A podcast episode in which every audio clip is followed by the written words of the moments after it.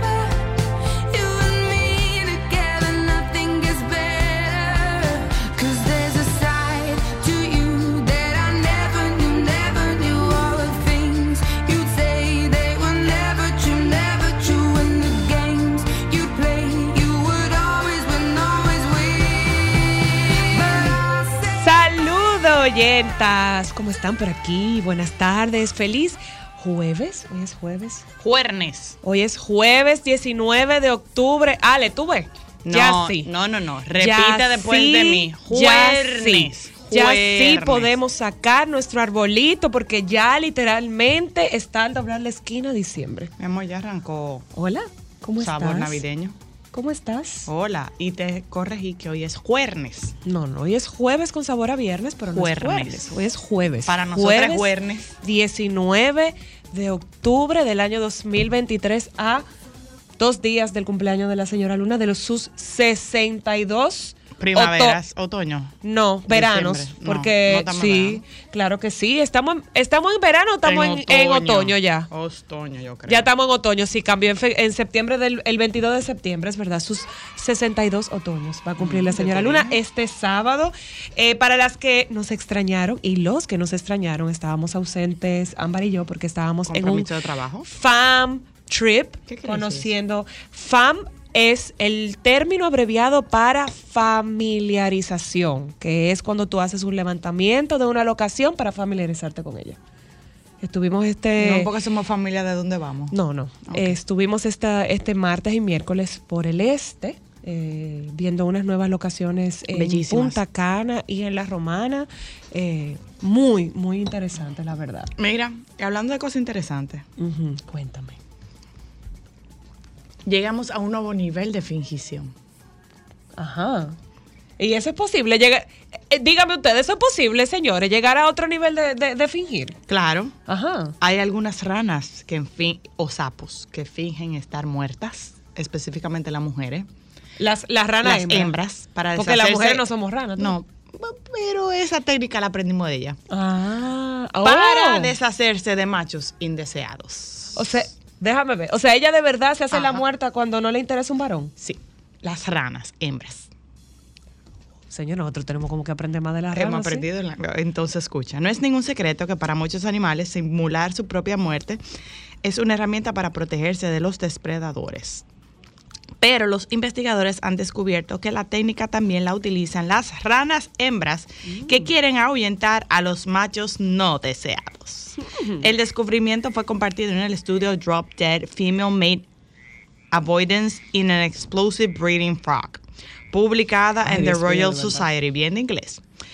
En la investigación se observó que algunas hembras de la especie de rana común en Europa adoptaron la técnica de fingir su propia muerte para sobrevivir a la temporada alta de reproducción en la que los machos compiten ferozmente por una pareja. Según el estudio, el, método feroz en una rana es como muy difícil para mí de, de, entender. Yo no me imaginaría que una, rana, una rana finge su muerte para evitar copular. Pero nada. Según el estudio, el método agresivo de reproducción de esta especie puede resultar en una bola de apareamiento, en la que una hembra puede quedar atrapada entre varios machos y muchas veces acaban muriendo por el peso. Ya lo entiendo todo. Ay, pobrecita. La investigación concluyó que las hembras de rana suelen mostrar otro dos tipos de comportamiento para evitar el apareamiento. Un movimiento de rotación para escapar del abrazo, del gancho y una especie de canto de rechazo con gruñidos. Oh. Para fingir haber muerto, las ranas retiran sus brazos y piernas.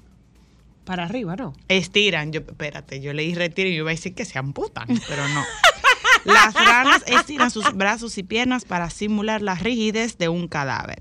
Los investigadores observaron que este comportamiento es del 43%. Ay, Dios, pero un de, buen grupo. de las 54 hembras utilizadas en el experimento y de este total, el 56% de ellas lograron escapar delante de la atención no deseada por machos agresivos. Pero es que yo no me imagino una, un macho o sea, que ya ser agresivo. Pero es que yo no me imagino una mira. Mira, mira cómo es. Una. Muy bien, muy bien, me parece bien. muy bien. bien de técnica. Ay, Dios. Mm, me da teriquito. Bueno, pues yo tengo otra, no tiene que ver con ranas, pero sí es sumamente interesante y es que una ingeniera sueca diseñó el primer maniquí femenino para pruebas de choque de vehículos. Resulta que el maniquí se llama SET 50F y es el primer maniquí femenino de pruebas de choque en el mundo que está pensado por una ingeniera sueca siguiendo el modelo de una mujer tipo debe ayudar a diseñar asientos que protejan mejor a las mujeres y la legislación en el mundo automovilístico solamente impone pruebas en maniquís tradicionales de proporciones masculinas y este modelo sigue siendo el mismo desde el año 1970 sin embargo, las estadísticas muestran que las mujeres están más expuestas en caso de accidente. Mira qué interesante. Ay, esta sí es linda. ¿Cuál? En una localidad portuguesa contrata a un perro para dar amor y cariño a sus empleados. Oh. Ay, mi amor, pero Joan, enfoca aquí porque él firmó hasta un contrato. ¿El perro? Sí. Ay, yo quiero O sea, es con uno. contrato. Miren qué cosa más linda. Ay, qué Ay, lindo. cochito. Pues resulta que se llama Boris Bagim y es un afable perro de tres años. Es la última corporación en la plantilla de la Junta del Distrito de Bagim do Monte en el municipio de Gondomar, eso es al norte de Portugal, que lo ha contratado por tiempo indefinido para dar amor y cariño a su personal a cambio de alojamiento, cuidado, comida y atención.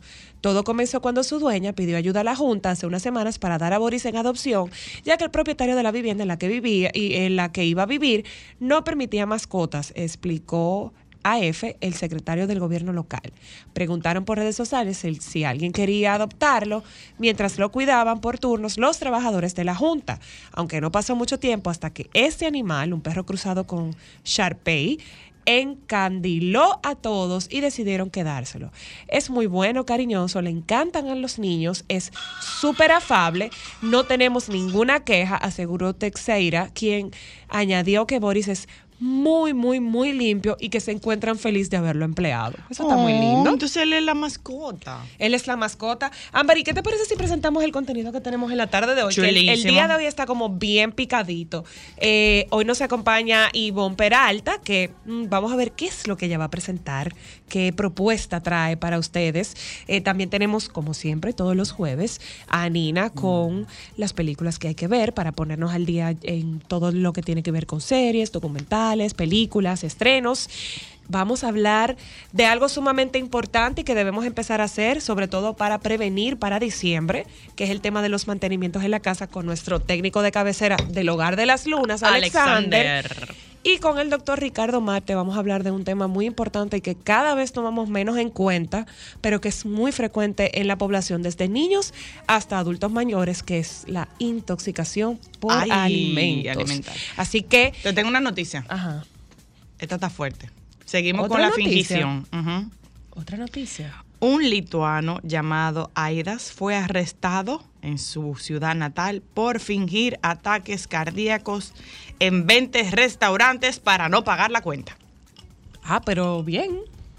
Bien de drama. Por favor, oyentas y oyentas y oyentos, no tomen en La cuenta para creativa. nada este tipo de creatividad. No. Eh, nada, señores, esto es solo para mujeres. Por favor, acompáñenos a Ámbar y a mí a hacerles la vida tapón un poquito más llevadera en la tarde de este jueves. Ya volvemos.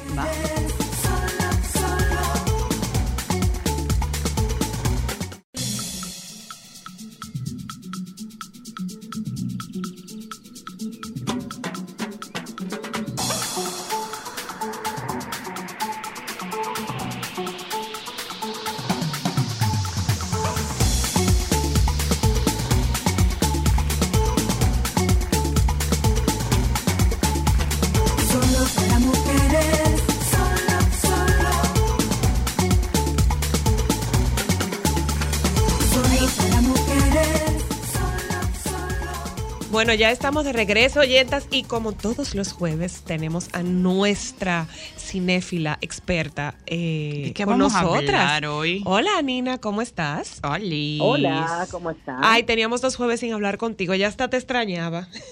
Ay, sí. Hasta, ¿cómo que hasta? Hasta, di que así, di que hasta, ¿verdad que no? Pero, ay, Dios. No, está te bien, extrañaba con todas las de la ley, sobre todo porque este fin de semana estamos libres, o sea que voy a aprovechar tus recomendaciones para ponerme al día.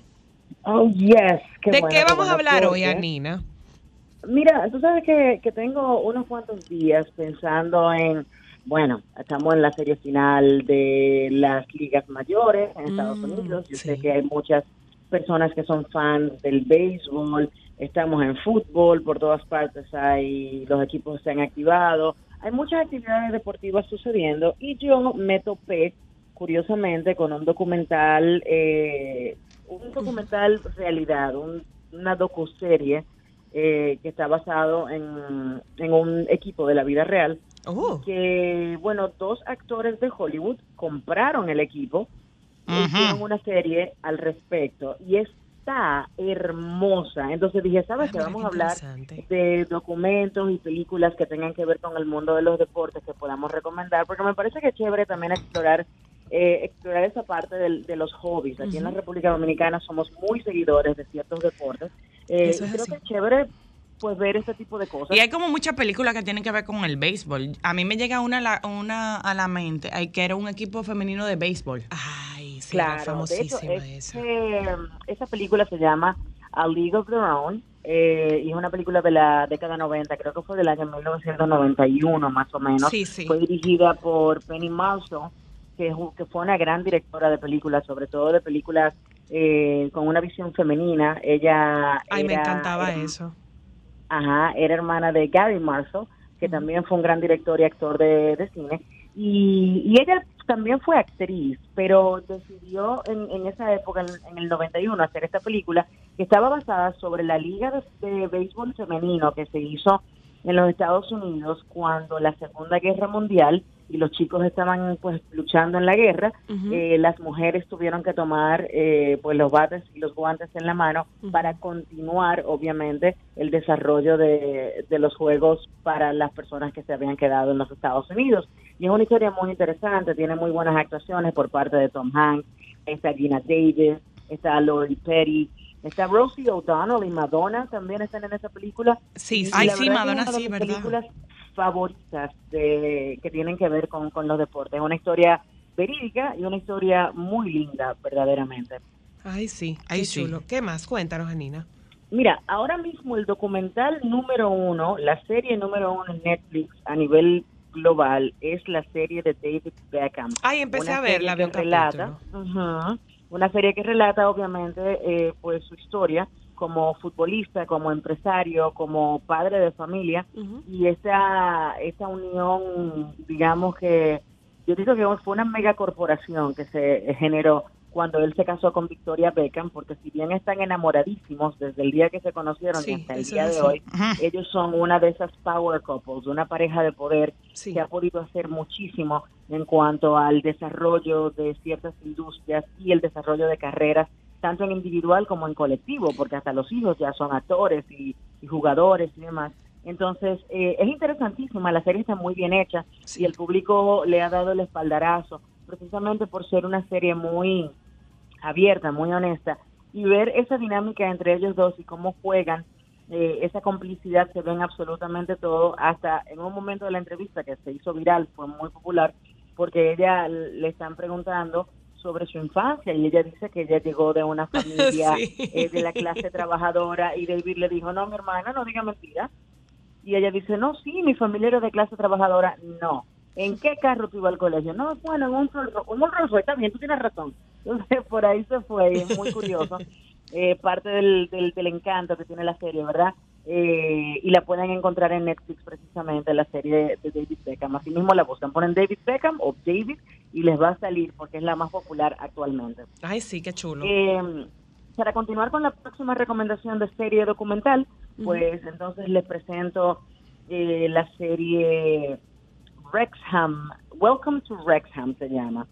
Es la historia de un equipo de fútbol de Gales. Recuerden que en el Reino Unido el fútbol es el deporte rey y ellos fueron los primeros en, de- en desarrollar el deporte a nivel, eh, pues primero insular, porque hay que decir que Inglaterra es una isla, y entonces luego se expandió por todas partes del mundo. Pero de organizar las ligas y darle una estructura al deporte, los ingleses fueron los primeros eh, y por eso se acuña que ellos son los padres del fútbol, aunque sabemos que hay otras civilizaciones que también eh, tenían un deporte similar, como la maya y demás. Pero bueno, el punto es que eh, esta liga tiene una estructura muy particular y hay uno de los actores que se llama Rob McElhenney, él es actor de la serie It's Always Sunny in Philadelphia.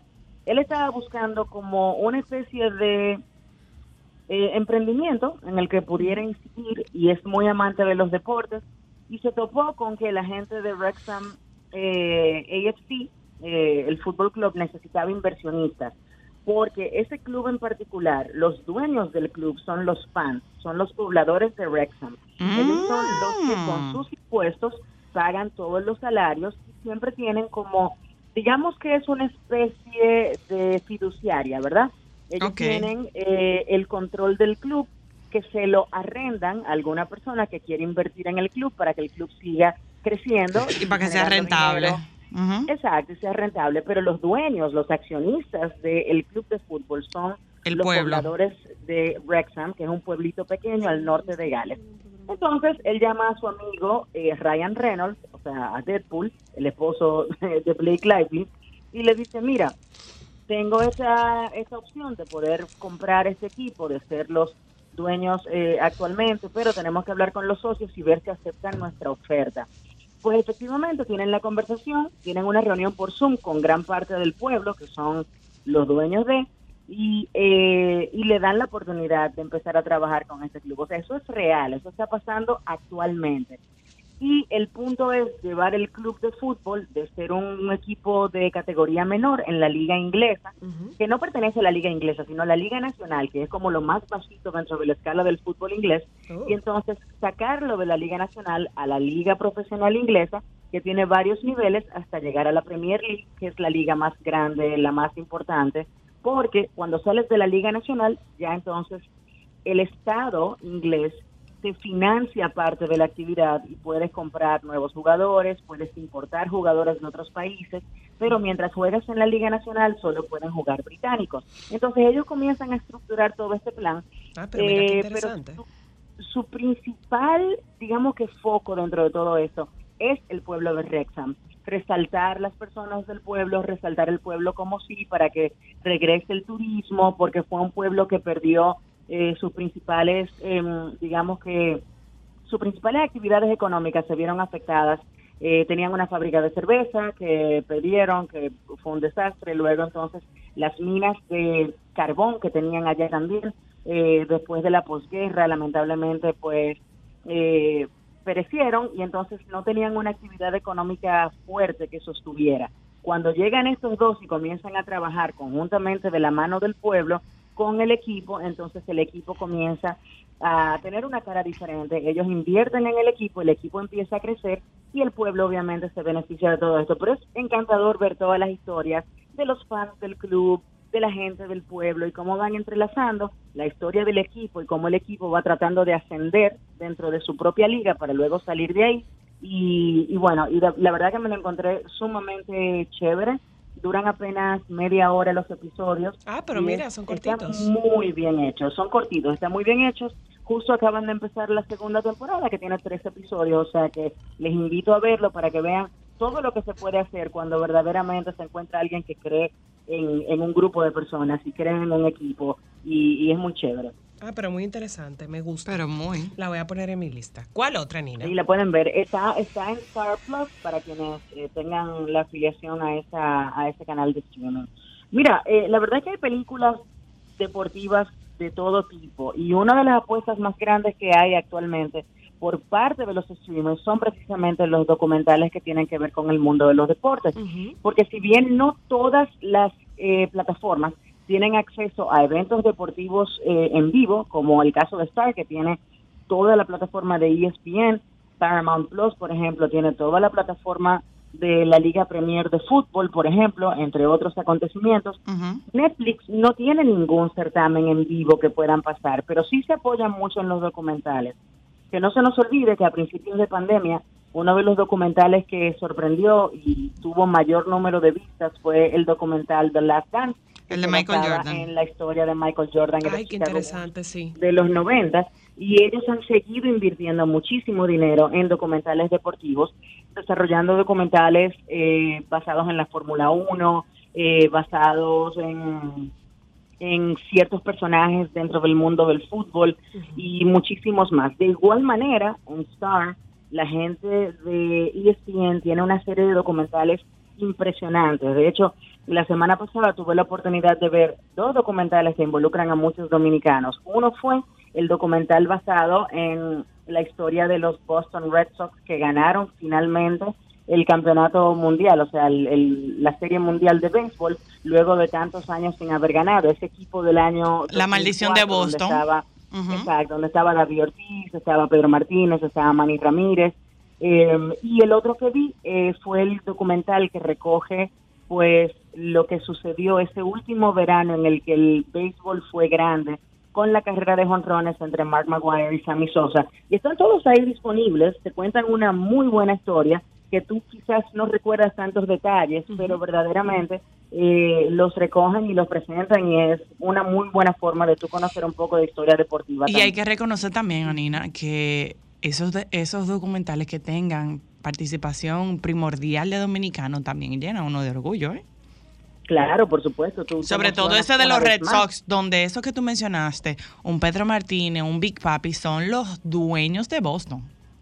Son, no, ver cómo las acciones de David Ortiz inspiraron a toda una ciudad. Es algo impresionante. Uno se llena de... De Se orgullo. le pone la piel de Claro, gallina, ¿no? sí. Se le pone la piel de gallina. Yo te lo estoy contando y se me pone la piel de gallina porque no solamente viví esa serie mundial, sino que verlo en el documental y conocer tantos detalles de todo lo que estaba sucediendo tras bastidores es algo, eh, es impresionante, ¿tú entiendes? Y la verdad es que te dan esa oportunidad de revivir esos momentos una vez más. Por eso soy tan fan del formato de documental. Sí, que nos cuenta y entender la maldición y, y entender la maldición de Boston, o sea, creo que fueron como 70 años, algo así, ¿no fue? Fueron más, porque todo eso de la maldición de, Boston vino por el momento en el que los Boston Red Sox cambiaron a los Yankees de Nueva York. eh. Entonces, como ellos eh, perdieron la oportunidad de tener a uno de los mejores jugadores de béisbol de la historia del, del deporte, eh, pues llegó y bueno, y eso fue la maldición que provocó que Boston no ganara por tantísimos años, supuestamente para las personas que son supersticiosas, pero la verdad es que le llegó el momento de tener un buen equipo y tener un equipo con mucha garra y mucho corazón, Ujú. que fue lo Ay, que sí. sucedió en el año 2004, definitivamente. Ah, muy bien, muy bien. ¿Cuál otra más, Anina? ¿Una más antes Bueno, de yo- despedirnos? si me voy a ir por el lado más romántico, ustedes saben que hay muchas eh, películas eh, deportivas, algunas infantiles, otras de más romance, eh, pero que verdaderamente involucran el deporte con, con el romance o con las historias de, eh, de el underdog, que son los más debiluchos que al final terminan ganando. Y a mí me encantan. Yo puedo mencionar rápidamente películas como The Sandlot y The Mighty Ducks que están en la plataforma de Disney Plus. Eh, está también la película The Cutting Edge, que es la historia de una patinadora de, De hielo, eh, de hielo, sí, de una patinadora de, esas que hacen patinaje artístico sobre hielo, y un jugador de hockey que ya no puede jugar hockey porque perdió la visión de uno de sus ojos, y entonces él se convierte en la pareja de ese patinaje artístico que él no conoce, y ver ese romance, cómo se desarrolla entre ellos dos en el medio de una competencia olímpica, también es súper chévere. Y, y bueno, sí, hay muchísimas películas que tratan sobre diferentes deportes, eh, pero que verdaderamente son para pasar el tiempo, verlas en familia, son muy entretenidas. Y yo soy súper fan de las películas deportivas. Y esa última que tú mencionaste, la del el patinaje en hielo, es una película hermosa. hermosa, es del año 1992, Muy protagonizada linda. por eh, Moira Kelly y Sweeney, que quizás ustedes no conozcan mucho el nombre de Moira Kelly, que fue una actriz de la década 90, pero sí conocen su voz, porque ella fue quien le dio la voz original a la leoncita Nala en El Rey León.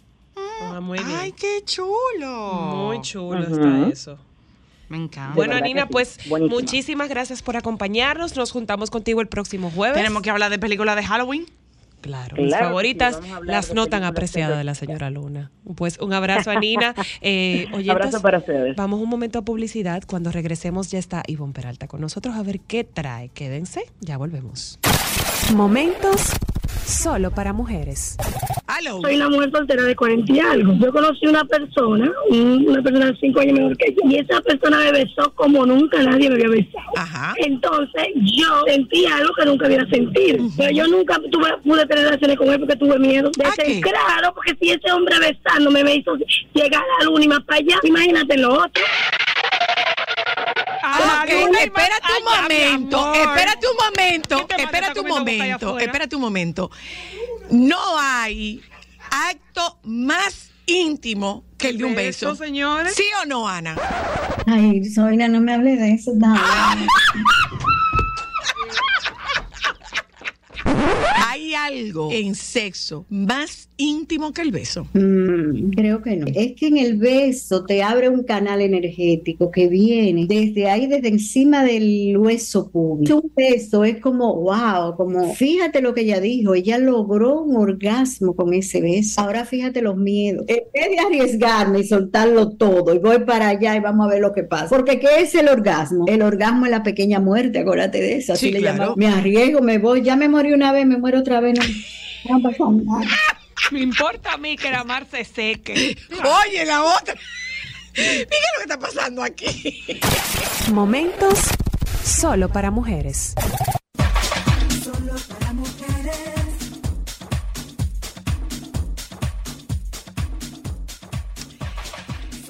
Una pregunta importante. Para probar el nivel de autenticidad de este programa, si yo les menciono el salami súper especial y genova de Sosúa, ¿en qué piensan? Yo, particularmente, unos friticos en el comedor, en la sala, en la cocina de mi casa, plan de todos los viernes al final de la tarde cuando cierro la agenda. Y a decir verdad, la imagen no me defrauda, como el sabor de Sosúa, que alimenta tu lado auténtico.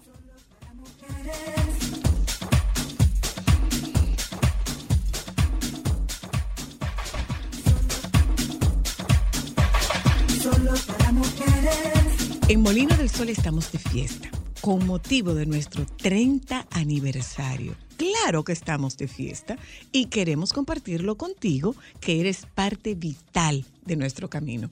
Durante todo el mes de octubre tenemos una gran variedad de productos en oferta en los principales supermercados a nivel nacional. Y eso no es todo. Habrá más. Súmate a la celebración de nuestros 30 años. Síguenos en arroba Molino del Sol RD. Molino del Sol, el sabor que une familias. Solo para mujeres.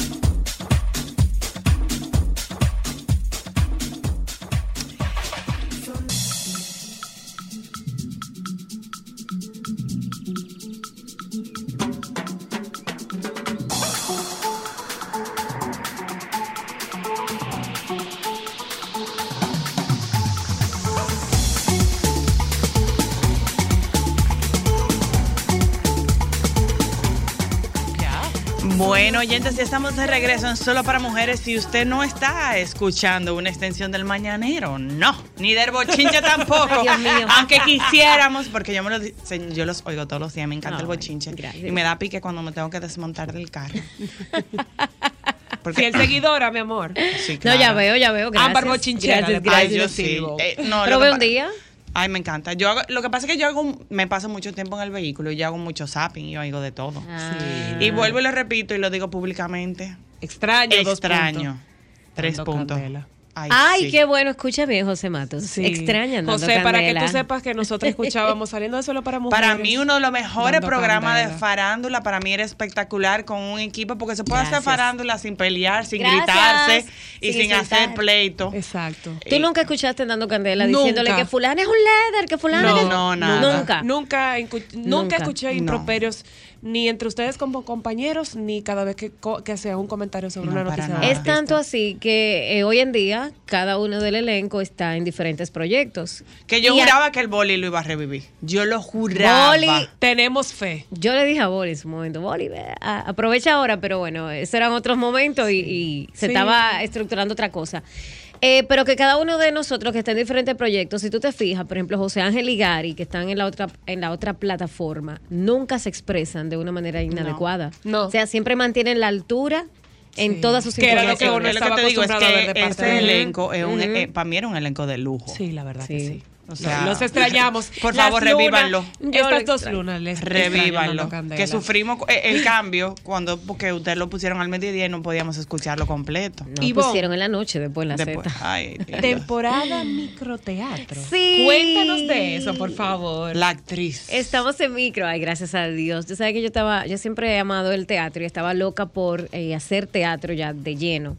Pero obviamente por tantos proyectos que tenía en el pasado, en la radio, en la televisión, diferentes cosas, no podía. Sacaste el tiempo ahora. Sí, ya del año pasado para acá, gracias a Dios, eh, ahí, can, can, can, Ha sido consistente. Sí, gracias a Dios, tanto obras largas como microteatro.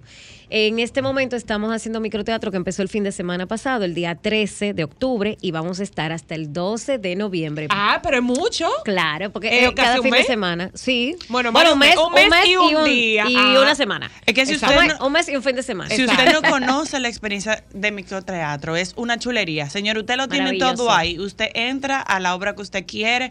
Hay varias funciones. O sea, si te la perdiste en esta, puede quedarte para la próxima. O sea, Tienes comida, tienes bebida. Bebida. Y, Y- yo pudiera decir Buenísima. que Y para el que no le gusta el teatro es arte digerible porque son obras cortas. ¿Cuánto Cortica. dura la de ustedes? 15 minutos todas duran. Son como 15 o 20 Entre minutos. 15, exacto. Nunca llegan a... Es No, muy raro que una obra 15, llegue a 20. a 20, es exacto. muy Son raro. corticas. Entre 15 y 17, 18 máximo, porque a veces también tú sabes que el público se ríe, que uno entonces interactuando Claro. con ellos se puede alargar un poquito más. Pero eh, son tres obras, siempre se hace por temporada. Esta temporada se llama Piensa en Grande, pensada en el dominicano, claro, Qué que siempre quiere echar para adelante, que el dominicano siempre se la busca. Entonces, Atención, emprendedores. Atención. Hay tres microobras. Una que se llama Turno al Bate con Gabo Alcántara, que es eh, monólogo.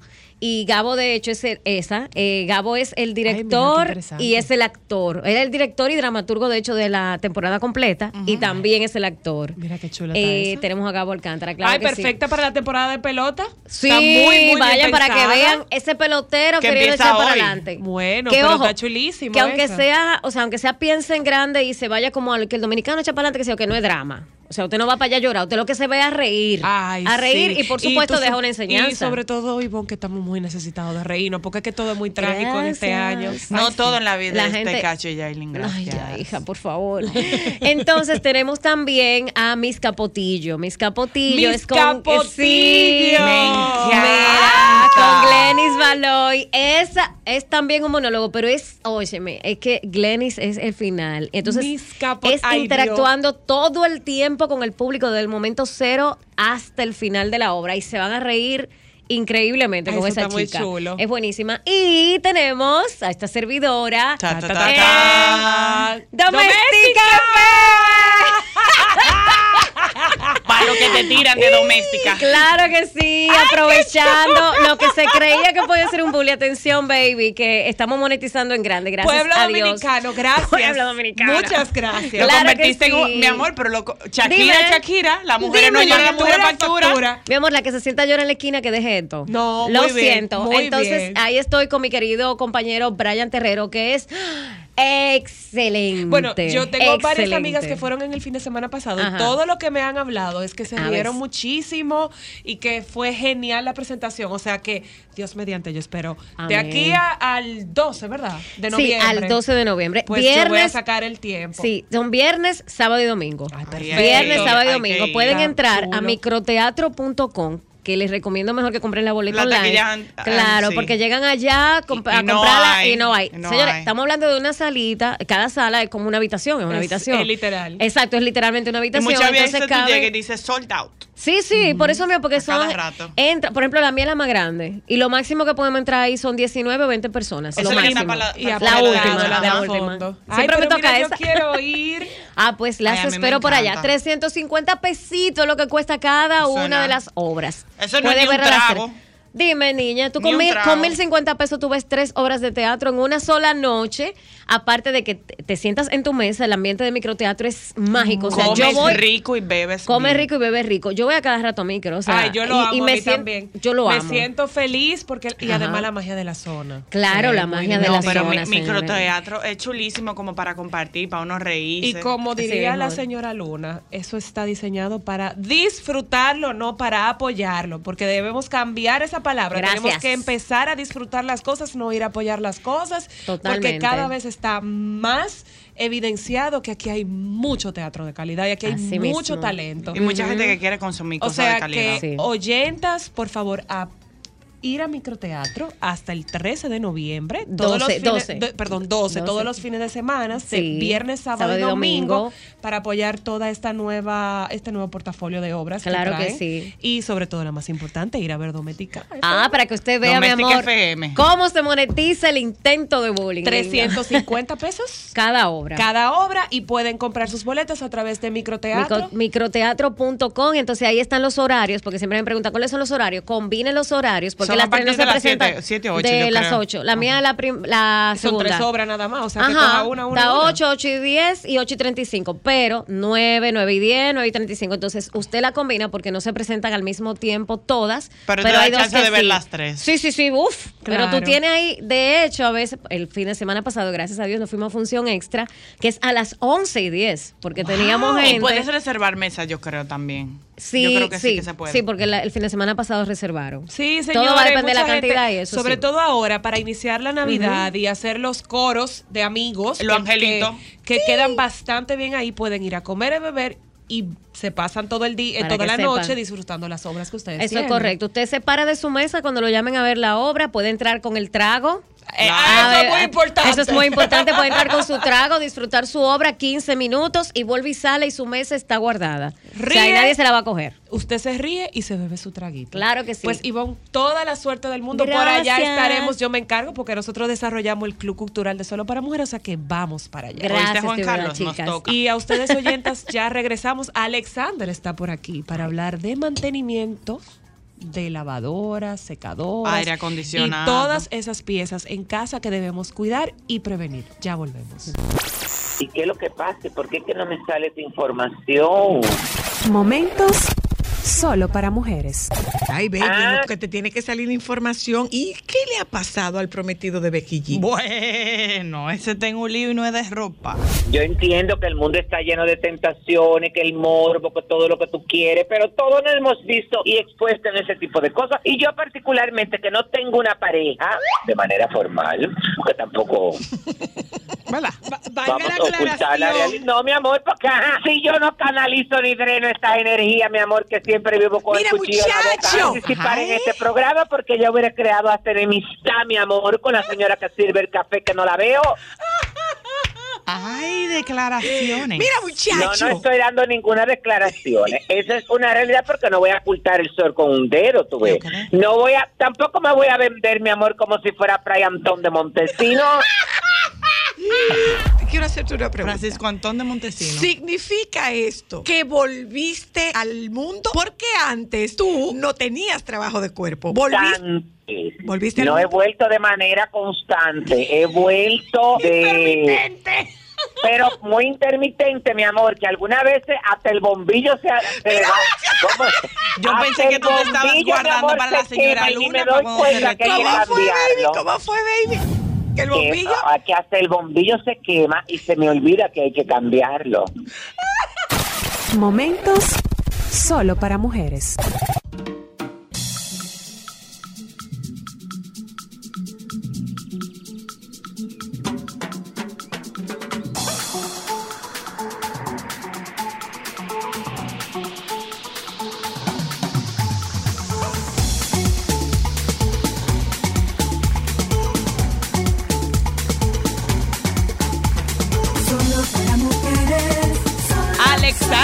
Querido, ¿cómo estás tú? Buenas tardes.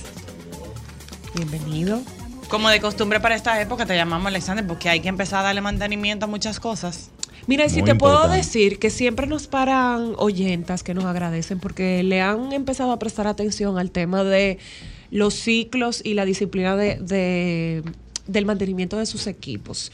Eh, y justamente tuvimos la visita, creo que el mes pasado, de eh, el equipo de, de bomberos que estaban explicándonos también por qué muchas veces suceden incendios que pudieran ser prevenibles en base a el mantenimiento que uno pudiera darle a sus equipos. Y a los tomacorrientes, que uno no pensaría que hay que chequearlo. Uno entiende que los tomacorrientes son como de por vida y se autorregeneran Si tú supieras, y vamos a empezar por ese, por ese tema, nosotros estuvimos en un hotel este fin de se- esta semana, señores, disculpen, que para mí esta semana ha sido como eterna, yo creo que hoy es como domingo, y vi que ellos ponen, no sé si eso es una tecnología nueva, que si prende un bombillito rojo, no utilizar el tomacorriente porque significa que el tomacorriente está defectuoso y debe ser cambiado. Y la gente pensaría que un tomacorriente tú lo No pones se daña. y eso no se daña y si está flojo no importa porque tú no estás en peligro. ¿Cómo se maneja esa parte, Alexander? Bueno, lo que pasa es que realmente todos los equipos necesitan un mantenimiento preventivo.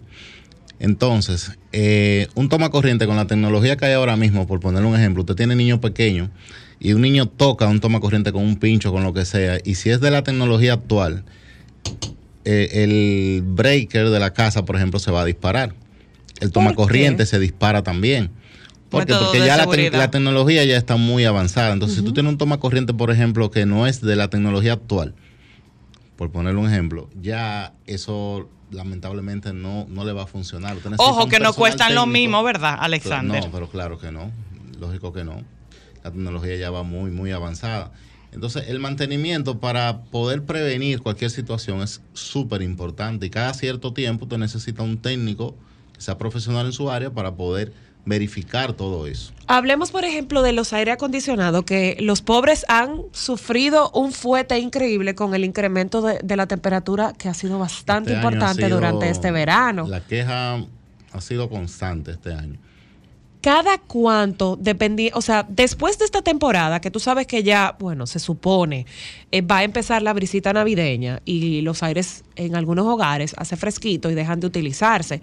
Pero, por ejemplo, durante toda la temporada que pasamos, ¿tú recomiendas hacer ahora después, independientemente de que el aire no se vaya a utilizar con frecuencia, un mantenimiento completo? ¿Qué yo debo tomar en cuenta ahora después de pasar todo este calor con mis equipos de aire acondicionado? Y tomando en cuenta que a partir de ahora, según las recomendaciones, los veranos van a ser cada vez más calurosos, lo que me imagino que los mantenimientos tienen que ser cada vez más cortos entonces.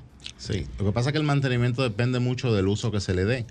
En esta temporada, como se le da mucho uso, realmente debe acortarse el tema del mantenimiento. ¿Por qué? Porque su equipo, según el fabricante, necesita mantenerse en condiciones para que le dé las prestaciones que él debe dar. Entonces, un mantenimiento un fabricante puede recomendar cada seis meses para un uso por lo menos nocturno, que es lo que se usa en un apartamento normalmente, en una casa. Pero ya, por ejemplo, en esta empresa que se le da un uso más continuo, debe ser con más regularidad. que cada tres meses sería lo ideal, Exacto. trimestral. Ya, ya va a depender de la evaluación que haga el técnico del lugar o la compañía que le esté trabajando, pero puede ser cada seis meses, puede ser cada cuatro meses, puede ser dos o tres veces al año como mínimo. Alexander, si yo estoy aburrida en mi casa sin nada que hacer, yo digo, ay, vamos a limpiar los filtros de aire. Cualquier persona puede ponerse así porque la vida es bella limpiar los filtros de aire. Claro, porque eso no es nada. Yo puedo ver un eso no video en tiene YouTube. ciencia. Realmente, realmente eso le toca al cliente, al usuario, al que tiene el equipo. Le toca sacar esos filtros como mínimo cada 15 días, si le da poco uso mensual. Ah, pues me quemé. Porque lo mío lo, vi- lo mío lo limpias tú cuando le das mantenimiento. Eso es un error, ¿por qué? Porque como el aire acondicionado tiene un, un abanico que sopla mucho aire, cuando eso se tapa completamente, forza todo ese sucio a entrar hacia adentro y el aire pierde mucha eficiencia. Tanto eficiencia energética en términos de consumo eléctrico como la eficiencia de enfriamiento. O sea, que puede ser que no es que tenga este, falta de gas, sino exceso de pelusa. Ese es un error que la gente siempre comete pensando que, todo el es equipo no falta de está gas. exactamente funcionando, pero un equipo de refrigeración no debe perder el gas a menos que tenga una fuga de refrigerante. Y ya Que para eso es muy difícil regularmente, ¿o? Muy difícil. Aquí hay unos temas con unos equipos que vienen de aluminio, que después de los, dependiendo de dónde esté localizado, pero después de los dos años ya presentan fuga y probablemente haya que hacer una cambio. corrección, exactamente, o, o- o haya que cambiar el condensador por uno de aluminio, por, por uno de cobre, mejor dicho, porque el que trae de aluminio. Pero esos son algunos equipos, no son todos. O sea que sí, efectivamente, cuando usted te aburre en su casa, eh, preferiblemente cada 15 días, usted diga, vamos a limpiar filtros. Sí.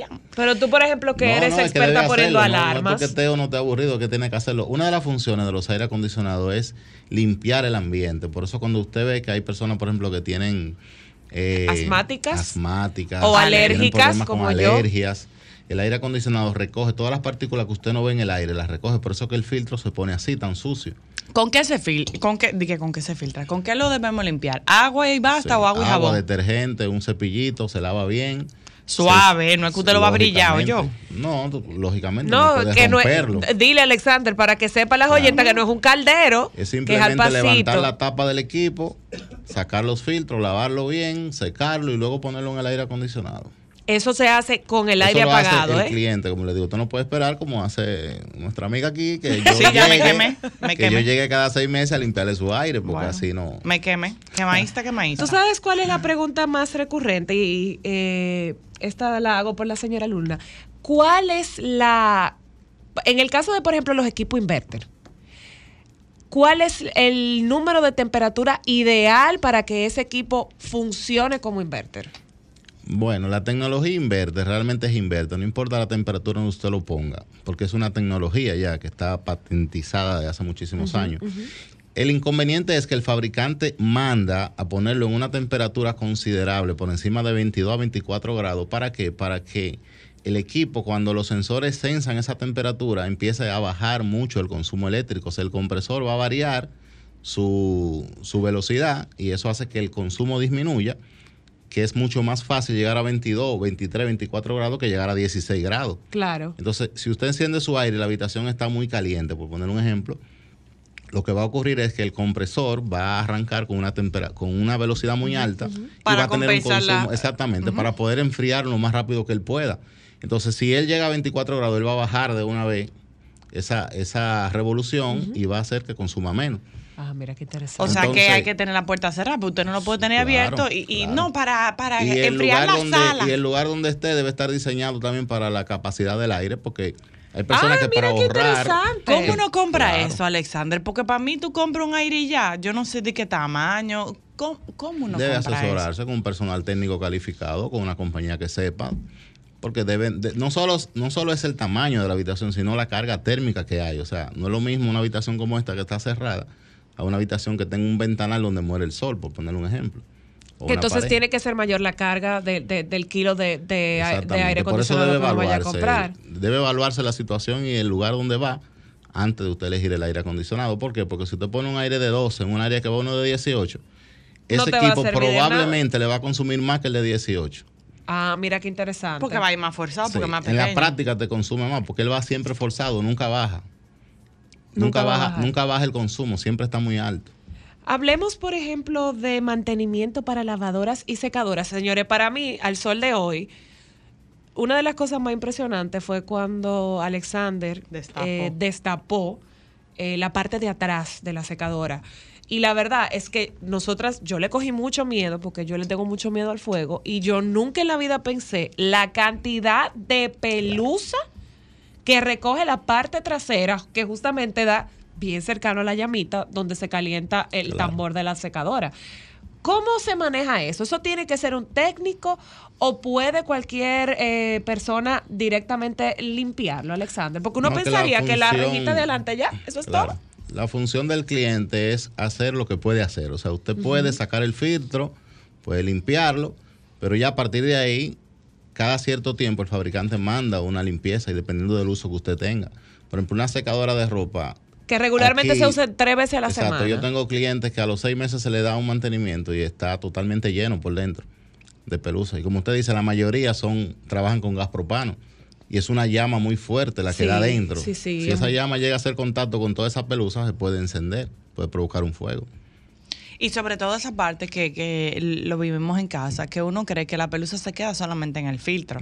Uno no- los cepillos esos que sirven para rescatar todas esas pelusas que van más allá de- de- del filtro de esa secadora, ¿son recomendables, Alexander? ¿Los qué?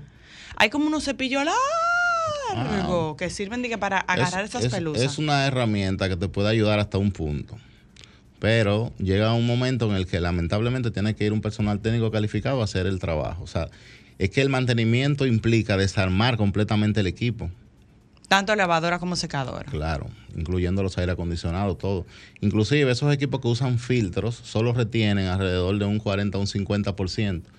Y entre más sucio esté el Eso filtro y más usted poco. se descuida, más jala hacia adentro. Claro. Eso es muy poco, Alexander. En el caso de la secadora, por ejemplo, Alexander, en cada uso uno debería limpiar ese filtro o al final del día o, o semanal. Cada vez que usted la va a usar, usted lo saca. Cuando es una secadora, lo limpia, vuelve y lo pone, la utiliza, porque en cada carga de ropa que usted está haciendo se queda mucha pelusa. Una pregunta importante, porque nosotros estamos hablando de la residencia, obviamente, y del uso que se le da a una secadora lavadora en una casa. Pero, por ejemplo, estas mujeres empresarias saloneras que le dan un uso más agresivo a sus, a sus aparatos, porque obviamente tienen que secar toallas hasta dos y tres veces al Y día. que usan muchos químicos. ¿Cada cuánto específicamente ellas deberían tener el tema de el mantenimiento de sus equipos? Nosotros tenemos mucha experiencia con eso, Ah, porque sí, lo sabemos nosotros. eh, realmente el dolor de cabeza está ahí. En una casa, una lavadora o una secadora te puede dar, inclusive un aire acondicionado te puede dar problemas un mal día. Pero en una empresa donde se utiliza, principalmente en salones de belleza, es muy constante. O sea, es el día entero poniéndole y ropa pesada normalmente, toalla. Claro, porque todos son toallas mojadas, Exactamente, básicamente. ese tipo de cosas. Entonces, si se descuidan mucho con, lo- con el tema del mantenimiento, el equipo, su vida útil se reduce. O sea, una lavadora que te puede durar 15, 20 años funcionando, te va a durar quizás 5 o 4 años. Ay, Dios mío, eso es muy, eso es muy poco tiempo. Exacto, o sea, hay que, hay que estar muy, muy atento. En esos casos, el mantenimiento se acorta de una manera increíble. O sea, si un equipo en tu casa yo puedo darte un mantenimiento anual, en un lugar así hay que hacerlo cuatro veces al año, por poner un ejemplo. Alexander, y ese tema, por ejemplo, de la carga de ropa, ¿puede afectar el equipo Claro. si tú pasas la cantidad Pero recomendada? claro, claro que sí. En la experiencia hemos visto que si el equipo viene para 40 libras y usted le pone 50, usted puede tener por seguro que el equipo no va a soportar porque el motor viene diseñado para trabajar con una carga determinada. Ok, tenemos una llamada por aquí. Buenas, Alexander está con nosotros. Buenas. Buena, Alexander, una pregunta. Sí, muchísimo. Alexander, una pregunta. Ponte los, da- dame un momentito, ponte en los audífonos, sí. Que te tienen una pregunta a un oyente. Sí, Diga haz usted. tu pregunta. Las secadoras que tienen, que le ponen el ducto, que también tienen un, un receptáculo que se le echa agua, ¿es necesario también limpiarla así o no? Lo que pasa es que ese aditamento viene diseñado para parar la pelusa que puede salir del equipo. O sea, el equipo eh, tiene un motor que va a sacar el calentamiento hacia afuera y por ahí sale mucha pelusa. Entonces, ese receptáculo que usted ve ahí que le echan agua es para que esa agua pare la pelusa. Ah, mira qué interesante. Ajá, entonces eso debe limpiarse cada cierto tiempo y ponerle agua nueva cada vez que se le acaba. Eso es para evitar que el área se le llene. No sé si usted ve que a la, a la secadora, por ejemplo, que no le ponen eso, el área de atrás se llena completamente de, pelusa. Que es lo que nos pasa a nosotros, por ejemplo, las veces que le hemos abierto por detrás, tiene, Sí, o los sea, literal, es casi una pared claro. completa de Los pelusa. edificios modernos lo que dejan es un ducto eh, Así. que, Que se saca, que saca eso hacia afuera para evitar el calor y evitar esa pelusa también. Ah, mira, mira qué interesante. Tenemos otra llamadita. Buenas. Buenas. Sí. Buenas tardes, bendiciones. Gracias, igual. Preguntarle a la persona, eh, me llegó una lavadora marca Whirlpool, de esas que son digitales, pero veo que me prende un botón rojo, me parpadea, el que, que hay que como resetearla. Quiero saber que me ayude con eso. Bueno, lo que pasa es que eso depende mucho de- del, del Modelo, ¿no? diseño, sí, del modelo, del equipo. Pero normalmente los equipos modernos vienen ya con un sistema de microprocesadores internos en las tarjetas que requieren habilidad técnica obligatoriamente. O sea, el equipo puede darte un error marcándote, por ejemplo, una luz. Una luz te puede... Un sonido puede ser. Claro, te puede hacer una cantidad de sonido que el técnico lo va a reconocer por el manual del equipo. Claro. Entonces ya en esos casos ya uno tiene que hacer una visita técnica para Y poder un verificar. levantamiento. Y muy importante, verificar si está dentro de garantía, porque si lo chequea alguien que no sea de garantía, la pe- y aquí que se pierde la garantía por, por- hasta por pestañear. Bueno, yo sí creo. Alexander, ¿tú puedes por favor compartir con nuestra audiencia tus contactos? Porque yo entiendo que es importante que hagamos la disciplina nuevamente y en Solo para Mujeres hemos sido siempre banderadas de la prevención y del mantenimiento. Eh, gracias a Dios que nosotras contamos contigo y todo nuestro entorno también. Y la diferencia de la vida útil de sus equipos se ha alargado gracias a los mantenimientos preventivos que le damos. Entonces, Claro. por favor, comparte tu contacto. Mira, mi contacto es 809-856-0604. Nosotros estamos a la orden para cualquier visita técnica eh, que requiere el cliente, como el caso de la persona que llamó, porque hay equipos de eso, como le decía, que inclusive hasta para hacer una reprogramación el cliente a veces no tiene la capacidad o quizás no busca la información, porque ya en internet hay muchísimos datos, inclusive los manuales técnicos de los equipos, que la gente tiende a, a- a perderlo, dejarlo en un lugar. Ya están en la, en la página, en, o sea, en la, Exacto. en la internet. Est- Están en internet, pero también si el cliente los lee, puede ver qué hacer dependiendo de lo que el equipo le está poniendo en la pantalla o en una luz que esté encendiendo. No, y que los señores, los manuales no son hojas que usted bota con la caja del equipo nuevo, eso hay que guardarlo, definitivamente eso es importante. Alexander, muchas gracias por tu visita. Ya vuelvo y les repito, señores, prevención. Ay, sí, sí, sí, Extiéndale la vida útil a sus equipos. Alexander tiene años extendiéndonos la vida útil de nuestros equipos y de toda nuestra familia y amigos que utilizan su servicio, así que ya ustedes saben. Esta es una época importante para darle mantenimiento a sus aires que han estado muy forzados por esta época tan calurosa y las lavadoras que también han estado más forzadas. Lavadora, secadora, por portones la- eléctricos, Sí, todo, de, de todo. todo. Alexander es un experto en eso que tiene muchos años de experiencia, viene de más allá del Daisy Gran Salón, que es de donde la cono- lo conocemos. Tenemos más de 20 años de experiencia. Más de 20 años. Y de verdad, ustedes no se van a arrepentir. Señores, vamos un momentito a publicidad. Ya el doctor Ricardo está por aquí y vamos a hablar de un tema que todo el mundo ha padecido, pero que realmente no le prestamos mucha atención. Intoxicación, ya volvemos. Solo mujeres.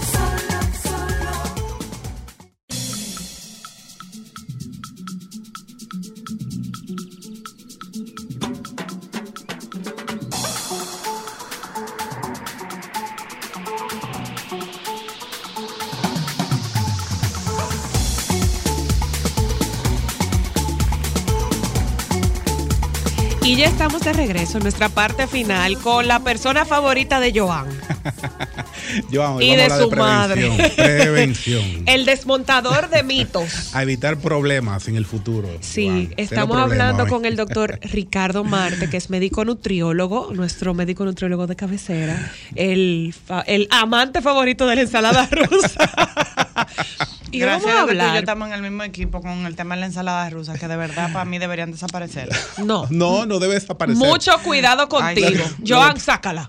Lo que no, pasa es que, que no la- si la gente supiera lo delicado que es una ensalada rusa, lo fácil que tú te intoxicas, y la gente no entiende eso. Y precisamente hoy está aquí Ricardo para hablar de eso, para hablar de intoxicación. Buenas tardes y buen provecho. De verdad que siempre agradecido por la invitación.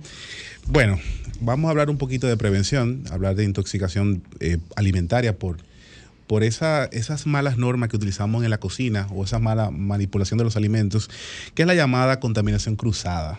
Esta no es más que cuando tomamos un... se genera o se traen microbios o alérgenos de un alimento a otro de forma no intencional normalmente, pero lo que sí es una causa eh, muy frecuente y muy común de ir a una emergencia o a incluso de un internamiento, o sea, de Sí, porque cuando eso entra al cuerpo, doctor, eso es Hay que tener en cuenta, atención a la gente que le encanta lavar la carne. No, Cada gotica que salpique de esa carne que usted está lavando lo va a intoxicar todo. No, pero por ejemplo me pasa que todo lo que hemos eh, sufrido una intoxicación, sabemos que el cuerpo, el cuerpo es una máquina perfecta y sabe que eso no pertenece a Y él lucha y, para hace sacarlo. lo que sea, como sea y a la cantidad que sea para sacarlo del cuerpo. Y eso uno se puede descompensar, usted dirá, doctor, en, en 15 minutos, en- Eh, básicamente. no, no, 15 minutos no es una. Bueno, normalmente, es- no es muchas sentido veces, figurado, Muchas veces son reacciones al contacto.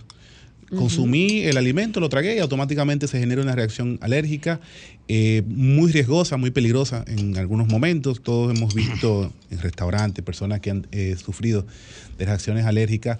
Eso es eh, cuando hablamos de alérgenos, pero cuando hablamos con el tema de, de bacterias que pueden generar eh, sobrecrecimiento bacteriano a nivel intestinal, Eso sí se toma un tiempo. eso sí se toma un tiempito. Ahí va mi primera pregunta, doctor.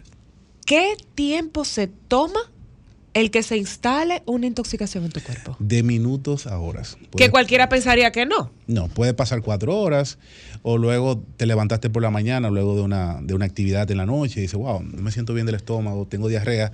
Resulta que ya pasaron ocho horas luego de esa actividad y ya el, esa bacteria colonizó o, sobre, o generó un sobrecrecimiento de ella a nivel gastrointestinal y ya comienzan a aparecer los síntomas.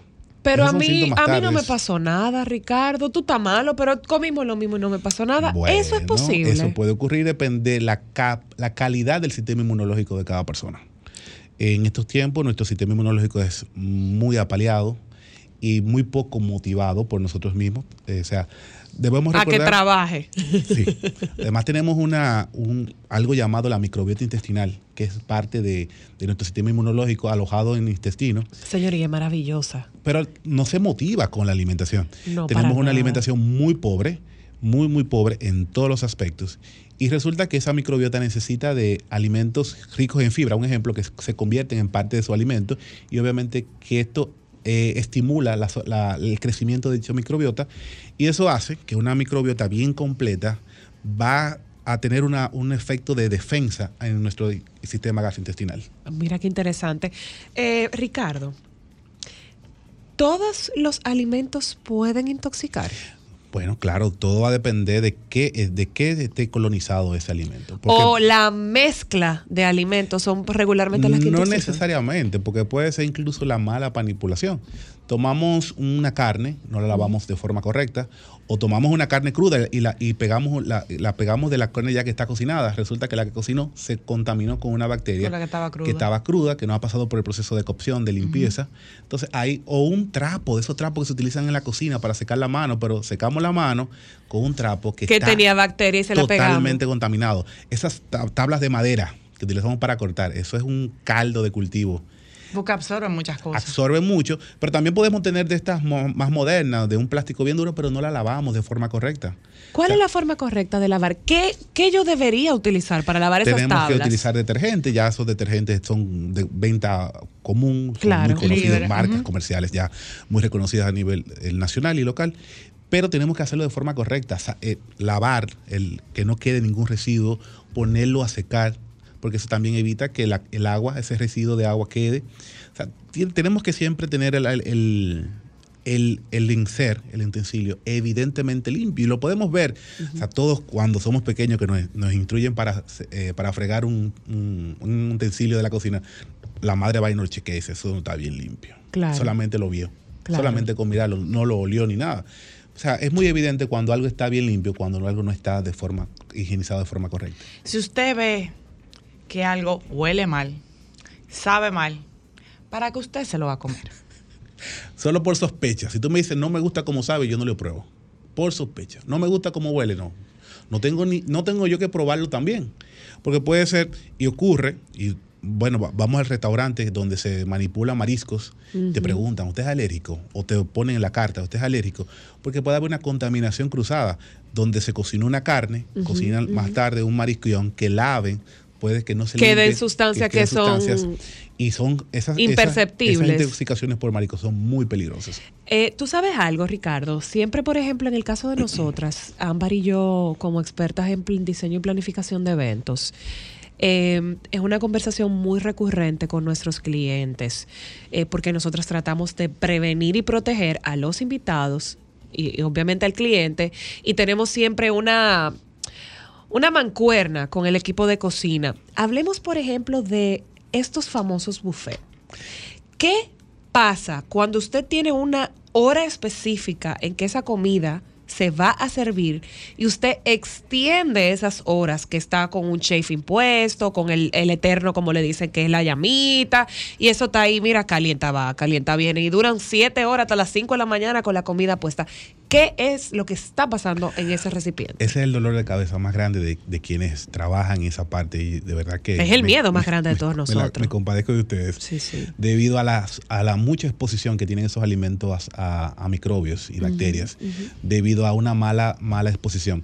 Ustedes saben muy bien que quienes se dedican a ese tema tienen que hacer inversiones en buenos equipos para la conservación de los alimentos.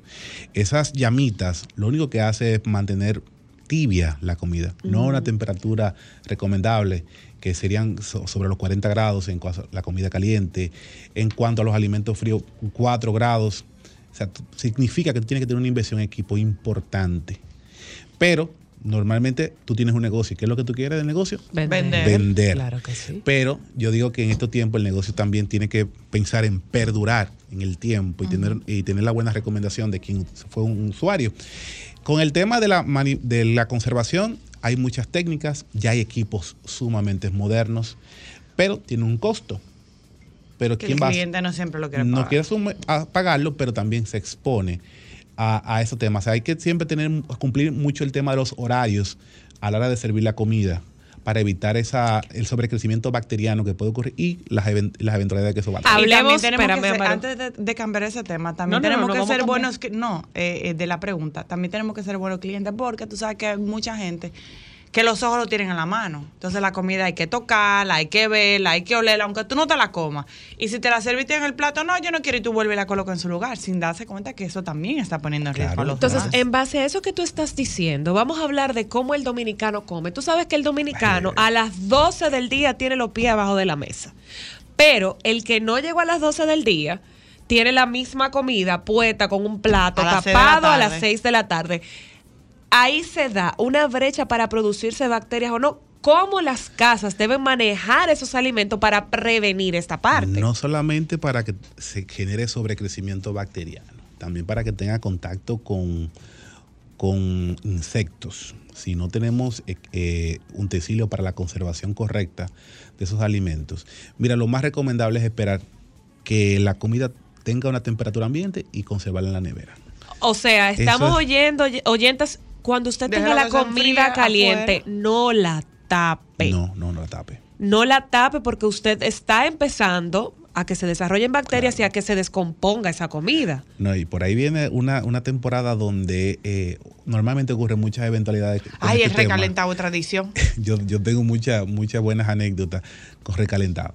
O sea, no hay un recalentado, no hay nadie que se salve de un recalentado en la Navidad, pero también son muchos los que se ven afectados por la mala, la muy mala manipulación con los alimentos. O sea, tú vas a casa donde cocinan, donde hay 10 invitados, pero cocinan para 30 personas ese día, porque se, se necesita que haya mucha, ca- mucha Y mucha comida. comida, mucha comida, Pero mucha comida. después resulta que no hay dónde guardar esa comida. Y se deja afuera. Y se deja afuera porque mañana no la vamos a comer. Ah, problema. ¿Cuánto debe durar? Si yo cociné una comida y ya esa comida estuvo temperatura ambiente y todo, pero yo la tengo ahí hasta que llegue la persona hasta las 6 de la tarde, ¿cuánto puede durar una comida fuera de la nevera que no corra peligro? Para que, para que las oyentas sepan. Yo no recomendaría que una comida se quede no más de 45 minutos luego de que esté lista. O sea, que si el por ejemplo yo tengo una pizza, Ricardo, y yo ando calle arriba, calle abajo con esa pizza, pero y entonces a las 12 de la noche que me da ganas Ay, el de del comérmela. carro la mantiene Porque bien. el calor de- del carro es lo que va a mantener.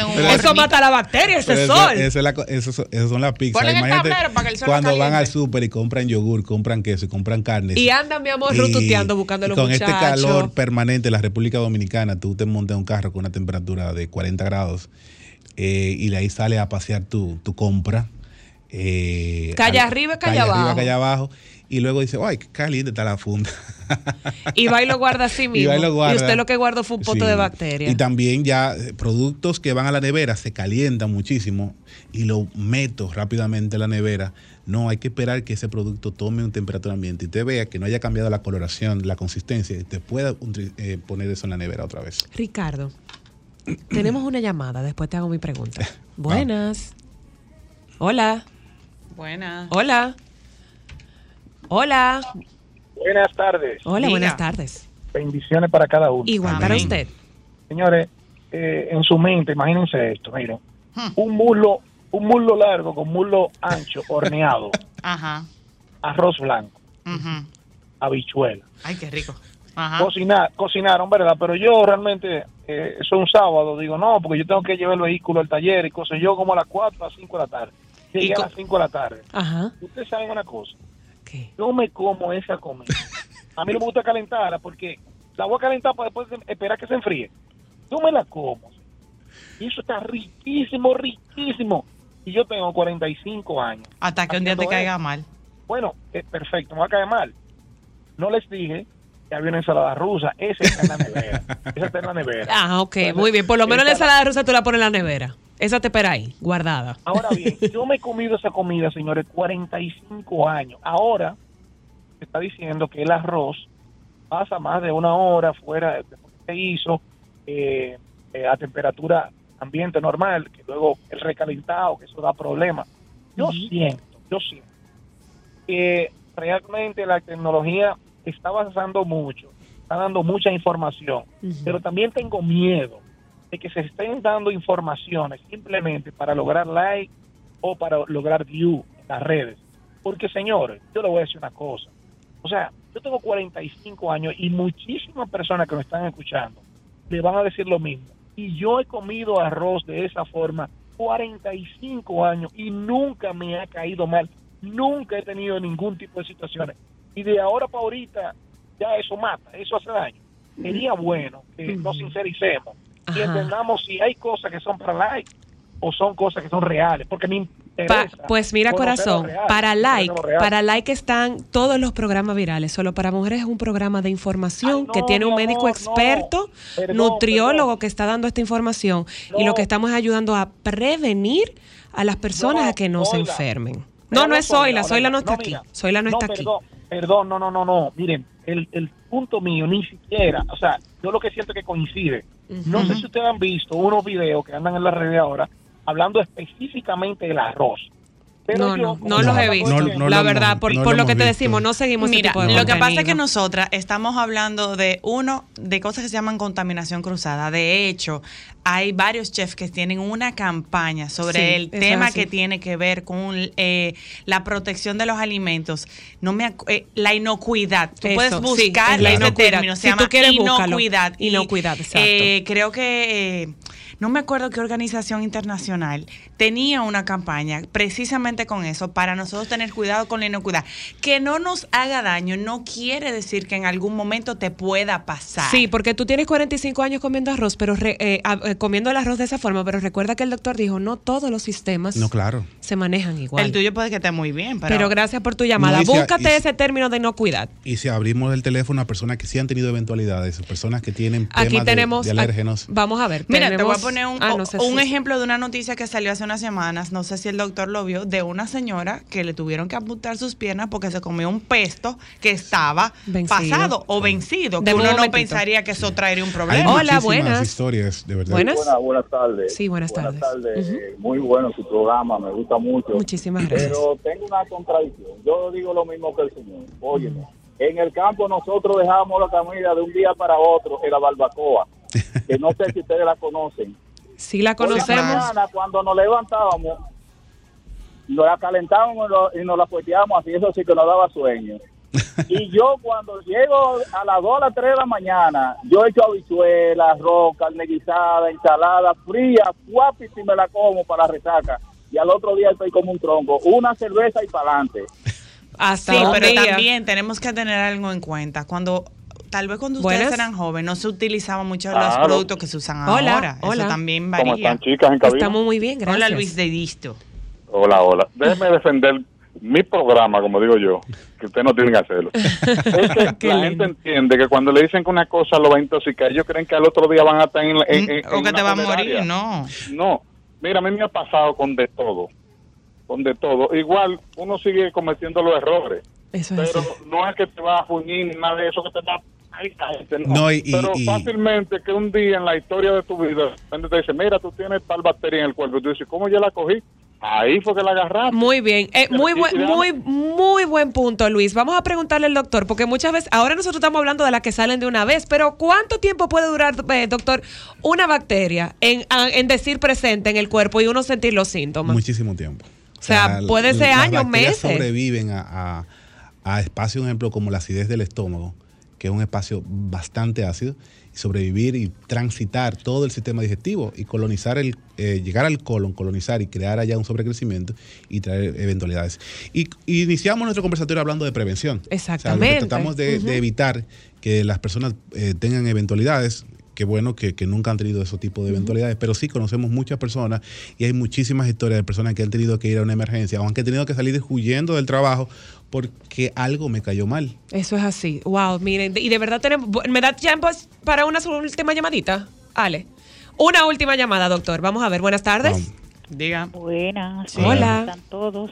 Hola, cuéntenos rápido que se nos acaba el mano tiempo. de la carne que se daña, los vegetales. Los vegetales, las La frutas. cosa cruda. Yo le hacía muchos vegetales a mi hermano y una crema de, De auyama y de eso, ¿verdad? auyama, y eso era cuando él llegaba un espumazo. Yo la metía dentro del estufa. Las legumbres, luego de que están cocinadas, también Se tienden fermenta. a fermentarse rapidísimo también. Doctor, pues muchísimas gracias. Se nos acabó el tiempo, se A nos fue súper rápido. Ricardo Marte, nutriólogo, por favor, comparta sus redes, doctor. Nutrición Óptima RD, ahí estamos en Instagram para eh, nuestro número de teléfono 809-854-4054 para cualquier consulta o pregunta. Muchísimas gracias, doctor. Querido dominicano, por favor, no diga y no sea ni ejecute él. Eso es a ti que te pasa, no a mí. Escuche, aprenda y prevea. Ya están los, eh, los compañeros del sol de la tarde por aquí. Por favor, quédese con ellos y nosotros nos juntamos con ustedes mañana. Bye.